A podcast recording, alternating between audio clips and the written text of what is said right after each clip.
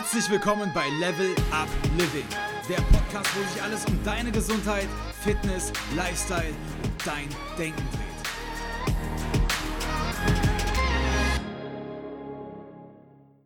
Herzlich willkommen und super schön, dass du bei dieser Folge wieder dabei bist, denn wir wollen uns einem ganz wichtigen Begriff widmen, den du bestimmt schon mal gehört hast, und zwar ist das der Blutdruck. Aber hast du dich auch schon mal gefragt, wie du deinen Blutdruck eigentlich jeden Tag beeinflusst? Und warum das überhaupt wichtig sein könnte, dass du das machst oder dass du es eben vielleicht nicht machst? Und hast du dich vielleicht auch schon mal gefragt, warum Atemübungen, Meditation und Achtsamkeit sich positiv auf deinen Blutdruck auswirken und damit auf dein Herz-Kreislauf-System? Und was das überhaupt bedeutet, wenn man sagt, reg dich nicht auf, das schadet deinem Herz-Kreislauf-System?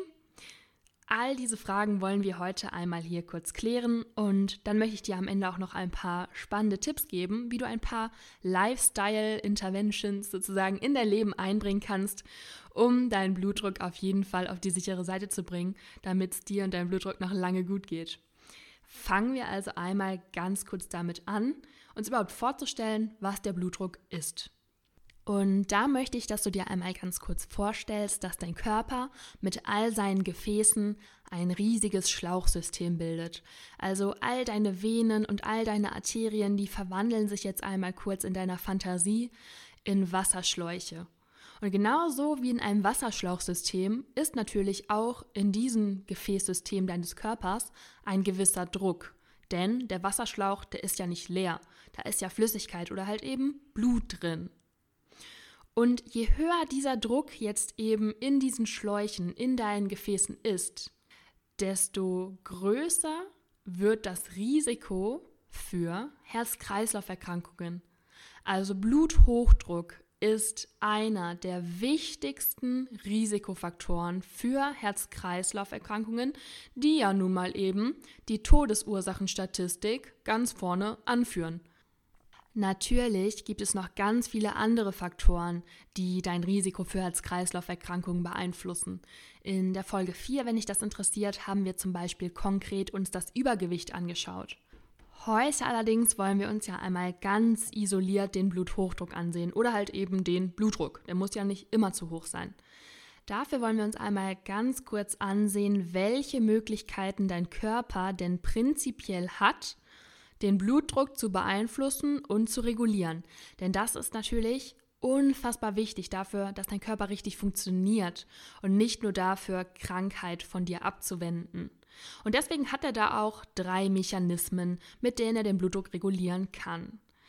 Der Mechanismus Nummer eins, der klappt bei allen Menschen eigentlich immer so ganz gut. Da müsste schon eine Erkrankung die Ursache sein dafür, dass der nicht mehr funktioniert. Und zwar ist das der hormonelle Regulationsmechanismus. Also über Hormone kann dein Blutdruck gesteigert werden. Die kommen zum Beispiel aus der Niere und beeinflussen dann, wenn der Blutdruck zum Beispiel zu hoch ist, dass du über die Niere ganz viel Wasser verlierst und wenn weniger Wasser im System ist, klar, dann ist auch der Druck niedriger. Also an der Stelle funktioniert eigentlich immer alles, das ist tipptopp. Was ist der zweite Punkt? Ein super interessanter, wie ich finde. Und zwar hat dieser Mechanismus einen lokalen Einfluss. Das bedeutet, wenn du zum Beispiel Sport machst und deine Muskeln jetzt viel mehr Sauerstoff und viel mehr Nährstoffe brauchen, dann kann lokal durch Stoffwechselprodukte, die da anfallen, also zum Beispiel dadurch, dass dein Muskel arbeitet, entsteht dort Stickstoffmonoxid und dieses Stickstoffmonoxid, das führt jetzt dazu, dass die Arterien dort weiter werden, also die Blutgefäße, die Schläuche, die werden in ihrem Durchmesser größer. Und wenn du jetzt eine gewisse Wassermenge hast, aber du machst jetzt den Schlauch einfach mal größer, klar, dann nimmt der Druck in diesem Schlauch natürlich auch wieder ab, weil er eine viel größere Fläche hat, in der er sich verteilen kann. Also das ist eine lokale Wirkung. Da ist ein ganz gewisser Stoff, das Stickstoffmonoxid, und das sorgt dafür, dass ganz lokal an der Stelle, wo halt jetzt gerade eben Sauerstoff gebraucht wird, zum Beispiel in deinem Bizeps oder beim Laufen in deinen Beinen, dass da die Schläuche größer werden, damit die Muskeln besser versorgt werden können und dadurch fällt der Druck ab. Das klappt eigentlich auch immer ganz gut. Das Problem, das taucht auf beim dritten Mechanismus. Und der dritte Mechanismus, das ist ein neuronaler Kontrollmechanismus. Also da wird neuronal von deinem Nervensystem aus der Blutdruck reguliert. Und an der Stelle wird es jetzt so richtig interessant. Denn genau hier können wir richtig viel Einfluss nehmen. Stell dir einmal vor, dass du zwei Nervensystemarten hast. Du hast einmal ein Nervensystem, das wird dann aktiv, wenn Stress da ist, wenn eine Kampf- oder eine Fluchtreaktion gewünscht wird. Das ist der Sympathikus. Das ist das Fight-or-Flight. Nervensystem. Also in der Urzeit wurde das dann aktiv, wenn gerade eine Gefahr war oder Stress war und dann hieß es Überleben, Stress, renn jetzt entweder weg oder kämpfe, aber überlebe irgendwie. Und dann hast du noch eine andere Art, wie dein Nervensystem spielen kann und das ist der Rest and Digest Mechanismus. Und das ist der Rest- und Digest-Modus. Also in diesem Rest- and Digest-Modus machst du genau das Gegenteil von Stress und Gefahr. Da liegst du ganz ruhig in der Ecke rum und verdaust und entspannst und bist ganz ruhig und locker. Und das ist der Teil deines Nervensystems, den man als Parasympathikus bezeichnet. Also das Gegenteil von dem Sympathikus. Ganz interessant ist jetzt, dass nicht beide von diesen Nervensystemen Einfluss auf deinen Blutdruck nehmen, sondern nur eins. Und zwar der Sympathikus. Und Sympathikus, also Fight or Flight, verbraucht natürlich mehr Sauerstoff als Rest and Digest. Das weißt du, wenn du schon mal Sport gemacht hast. Das ist viel anstrengender und da brauchst du viel mehr Sauerstoff, um deine Muskulatur, die jetzt arbeitet, um dich zu verteidigen, zu versorgen. Und dadurch, dass dein Körper jetzt im Fight-or-Flight-Mechanismus ist, also mehr Sauerstoff braucht, passieren in deinem Körper zwei Dinge, die gleichzeitig dazu führen, dass der Blutdruck steigt. Das heißt, das Erste, was passiert ist, dass dein Herz jetzt stärker arbeitet. Also das pumpt jetzt viel stärker und viel mehr Blut um halt eben deine Muskulatur, die ja jetzt gleich flüchtet oder vielleicht jetzt schon gerade flüchtet, mit Sauerstoff zu versorgen. Das Zweite, was passiert ist, ist, dass durch Adrenalin oder auch Noradrenalin, was in dieser Situation ausgeschüttet wird, dass du flüchten musst oder kämpfen musst, dass eben diese Botenstoffe dafür sorgen, dass deine Gefäße, also deine Schläuche, enger werden. Und jetzt passiert genau das Gegenteil von dem, was Stickstoffmonoxid macht. Das macht ja die Gefäße weit und dadurch sinkt ja der Blutdruck, weil das Blut mehr Platz hat, sich auszubreiten und nicht mehr so doll eingequetscht wird in dem engen Gefäß. Adrenalin und Noradrenalin machen also jetzt genau das Gegenteil und engen das Gefäß ein. Der Durchmesser wird immer geringer und das Blut wird zusammengedrückt und der Druck in dem Gefäß steigt also der Blutdruck steigt. Und dadurch, dass dein Herz mit immer stärkerer Kraft Blut in diesen Kreislauf hineinpumpt, steigt natürlich auch die Kraft und der Druck nochmal so an, als würdest du den Wasserhahn von deinem Wasserschlauch weiter aufstellen und es strömt total viel Druck, total viel Wasser in die Leitungen rein. Wenn wir all diese Reaktionen in unserem Körper nicht wollen, weil wir wollen ja keinen hohen Blutdruck, weil wir wollen ja keine Herz-Kreislauf-Erkrankung, dann können wir nicht einfach sagen, hey, Parasympathikus, also Rest and Digest System, kannst du nicht einfach mal dagegen arbeiten und den Sympathikus, also Fight or Flight, so ein bisschen runterregulieren, damit wir ein bisschen ja, niedrigeren Blutdruck haben. Nee, das geht leider nicht. Denn Fight or Flight, also der Sympathikus, ist der Teil des Nervensystems und zwar der einzige, der eben an den Blutgefäßen bestimmen kann, wie weit offen oder wie weit zu die jetzt sind. Der Parasympathikus, also Rest and Digest, kann das einfach nicht. Der ist dafür gar nicht da. Das heißt, wenn wir jetzt einen niedrigeren Blutdruck haben wollen, dann müssen wir einfach dafür sorgen, dass wir weniger Sympathikusaktivität haben. Wie bekommen wir das also hin? Das ist eigentlich auch ganz einleuchtend. Und zwar geht es da ja eigentlich einfach nur darum, dass dein Körper nicht das Gefühl hat, dass er gerade flüchten oder sich verteidigen und kämpfen muss. Und ich glaube, dass du das Gefühl in deinem Alltag, hm, naja, nicht so häufig hast, dass du jetzt flüchten oder dich verteidigen oder kämpfen musst. Nur dein Körper, der reagiert mit diesem alten System Kämpfen und Wegrennen und sowas alles auf Säbelzahntiger eben genauso wie auf einen riesigen Batzen Dokumente, die dein Chef dir auf den Tisch knallt und sagt, das muss bis Montag fertig sein. Und genau da liegt halt eben die Quelle des Übels. Ganz viele Menschen sind in ihrem Alltag häufig sehr gestresst und der Sympathikus, also das Fight-or-Flight-System, nimmt überhand. Und in den Blutgefäßen spielt sich eine Reaktion ab, die sagt, hey, hier ist ein Säbelzahntiger, hier ist eine Gefahr, renn weg, verteidige dich. Und das Herz steigert total den Blutfluss, als würdest du den Hahn aufdrehen. Und der Druck in den Schläuchen, der steigt dadurch enorm. Außerdem werden die Schläuche ja enger. Ja, und schon haben wir den Bluthochdruck da. Und schon haben wir einen Risikofaktor für Herz-Kreislauf-Erkrankungen da, der nicht zu unterschätzen ist.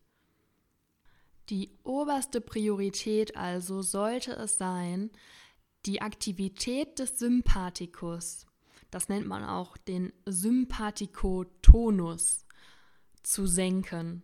Also dafür zu sorgen, dass sich in deinem Blutsystem halt eben nicht diese Stressreaktionen abspielen. Und da gibt es zwei ganz coole, ich sag jetzt mal, Aktivitäten oder Techniken, die genau das machen und auch noch auf ganz, ganz vielen anderen Ebenen für dich super gesund sind. Und zwar ist das einmal Sport, das erkläre ich dir gleich. Und beim zweiten Mal ist das eben Meditation und es sind Entspannungs- und Atemübungen. Kommen wir einmal ganz kurz zum Sport. Das wird auch eigentlich relativ leicht für dich zu verstehen sein, aufgrund von dem, was du einfach schon weißt aus deiner Umgebung und aufgrund dessen, was wir eben über das Stickstoffmonoxid gesagt haben. Das Stickstoffmonoxid, du erinnerst dich, das wurde ja freigesetzt, wenn wir Sport machen und wenn sich die Gefäße dann weiten und wie gesagt, weite Gefäße hießen ja, dass der Blutdruck abfällt, weil einfach viel mehr Platz für das Blut da ist, sich auszudehnen und da locker drin rumzuschwimmen. Was an dieser Stelle total cool ist, ist, dass das Stickstoffmonoxid auch noch nach dem Sport in deinen Gefäßen bleibt. Also auch wenn du schon mit dem Sport aufgehört hast, dann bleibt das Stickstoffmonoxid in deinem Gefäßsystem und sorgt da dafür, dass die Gefäße schön weit sind, also dass all deine Zellen mit Sauerstoff und mit Nährstoffen versorgt werden und dass der Blutdruck eben niedrig ist. Deswegen haben Sportler auch seltener Probleme mit Bluthochdruck. Sie haben einfach ein sozusagen weiteres Schlauchsystem, in dem gar nicht so ein großer Druck drin ist. Natürlich sind da auch noch ein paar andere Faktoren, die da mit reinspielen. Aber das ist auf jeden Fall ein riesiger Faktor. Also wenn du Sport machst, ist das, als würdest du eine blutdrucksenkende Tablette nehmen. Und wenn du das jeden Tag machst, nimmst du die jeden Tag. Und das über 10 oder 20, über 30 Jahre, die du halt eben Sport machst oder dich bewegst. Und das Beste daran ist, anstatt dass du Nebenwirkungen hast, wie bei anderen blutdrucksenkenden Tabletten oder Mitteln, hast du hier einfach noch ganz viele andere positive Wirkungen als Nebenwirkungen sozusagen mit im Gepäck. Denn Sport ist natürlich auch noch auf ganz vielen anderen Ebenen gut für deinen Körper. Kommen wir damit also auch schon zur Tätigkeit Nummer zwei, also zur Meditation oder zu Atemübungen und Entspannung. Das zielt eben genau auf diese Systeme ab, die wir gerade genannt haben. Wenn du dich entspannst oder Atemübungen machst, dann wird eben genau dieses Nervensystem auch angesprochen, also der Parasympathikus, Rest and Digest. Das wird dann aktiv. Und wenn der aktiv ist, dann verhält sich das so ein bisschen wie eine Waage. Wenn Entspannung sehr aktiv ist, dann kann Flucht und Kampf, also Fight or Flight, nicht auch sehr aktiv sein. Also beide Nervensysteme, Sympathikus und Parasympathikus, sind in deinem Körper beide immer zeitgleich ein bisschen aktiv. Wir brauchen diese beiden Systeme immer ein bisschen von jedem. Und Trotzdem ist es so, wenn wir mehr von dem einen haben, dann kann nicht gleichzeitig super viel von dem anderen da sein. Also wenn wir uns sehr, sehr, sehr viel entspannen durch Meditation, durch Achtsamkeit, wenn wir im Moment hier und jetzt sind, dann können wir nicht gleichzeitig auch total gestresst sein. Dann können wir nicht gleichzeitig auch total viel Fight or Flight haben. Und damit können wir auch gar nicht diese engen Gefäße haben und damit können wir auch gar nicht hohen Blutdruck haben. Also Entspannungsübungen sind total effektiv dafür, einfach diese Alarmreaktion von den Blutgefäßen wegzubringen. Und am effektivsten wirkt da tatsächlich das Ausatmen. Vielleicht hast du das auch schon mal erlebt in einer stressigen Situation, dass du so ganz tief Luft geholt hast und dann ausgeatmet hast, so geseufzt hast und danach hast du dich total frei und kurz entspannt gefühlt. Und genau da hast du dann gespürt, wie sich der Parasympathikus anfühlt. Denn ausatmen und vor allem lange und tief ausatmen, das ist der Trigger für den Parasympathikus, also für Rest and Digest. Wenn du also Meditation machst, dann solltest du immer darauf achten, tief zu atmen, denn in dem Moment, wenn du tief ausatmest, förderst du halt eben das Entspannungsnervensystem enorm. Damit kann das Stressnervensystem nicht aktiv sein, nicht so aktiv sein wie sonst. Ja, und dann hast du keine Alarmreaktion in den Gefäßen und hast einen niedrigeren Blutdruck und damit ein niedrigeres Risiko für Herz-Kreislauf-Erkrankungen. Das heißt, was du jetzt konkret nach der Folge umsetzen kannst, ist, dass du einmal für dich überlegst, wo lauern die Säbelzahntiger deines Alltages? Also wo ist diese Art von Stress für dich, die dein Nervensystem, die dein Blutgefäßsystem in diesen Stresszustand versetzt und dafür sorgt, dass du einen hohen Blutdruck hast. Und das Zweite ist eben, vielleicht sich auch mal zu überlegen, dass man einen Stressor gar nicht zwingend wegnehmen muss. Manchmal geht das ja auch gar nicht sondern vielleicht einfach den ein bisschen mehr zu akzeptieren und zu begrüßen und damit einfach lockerer und gelassener umzugehen. Also den Säbelzahntiger einfach so ein bisschen zu streicheln und gar nicht mehr als Gefahr wahrzunehmen. Darauf geht ja auch so ein bisschen die Volksweisheit zurück, dass man manchmal zu cholerischen, meistens sind das ja Männern, gesagt hat früher, reg dich nicht so auf, das ist schlecht für dein Herz-Kreislauf-System. Jetzt weißt du, warum das so ist und du weißt auch, wieso Sport konkret langanhaltend den Effekt einer blutdrucksenkenden Pille ohne Nebenwirkungen, sondern noch mit viel mehr positiven Wirkungen auf deinen Körper hat. Also darfst du dir auch da überlegen, wie du mehr Bewegung oder Sportarten, die dir Spaß machen, in deinen Alltag einbauen kannst. Und genauso ist es natürlich auch mit der Meditation oder mit Atemübungen. Die kannst du auch in deinen Alltag einbauen. Ein paar Minuten täglich reichen da schon aus. Es gibt da auch ganz coole Apps. Oder du atmest einfach so in deinem Alltag einfach mal ein bisschen bewusster, tief aus. Und dann wünsche ich dir dabei ganz viel Erfolg und ganz viel Spaß. Bleib gesund und bis bald.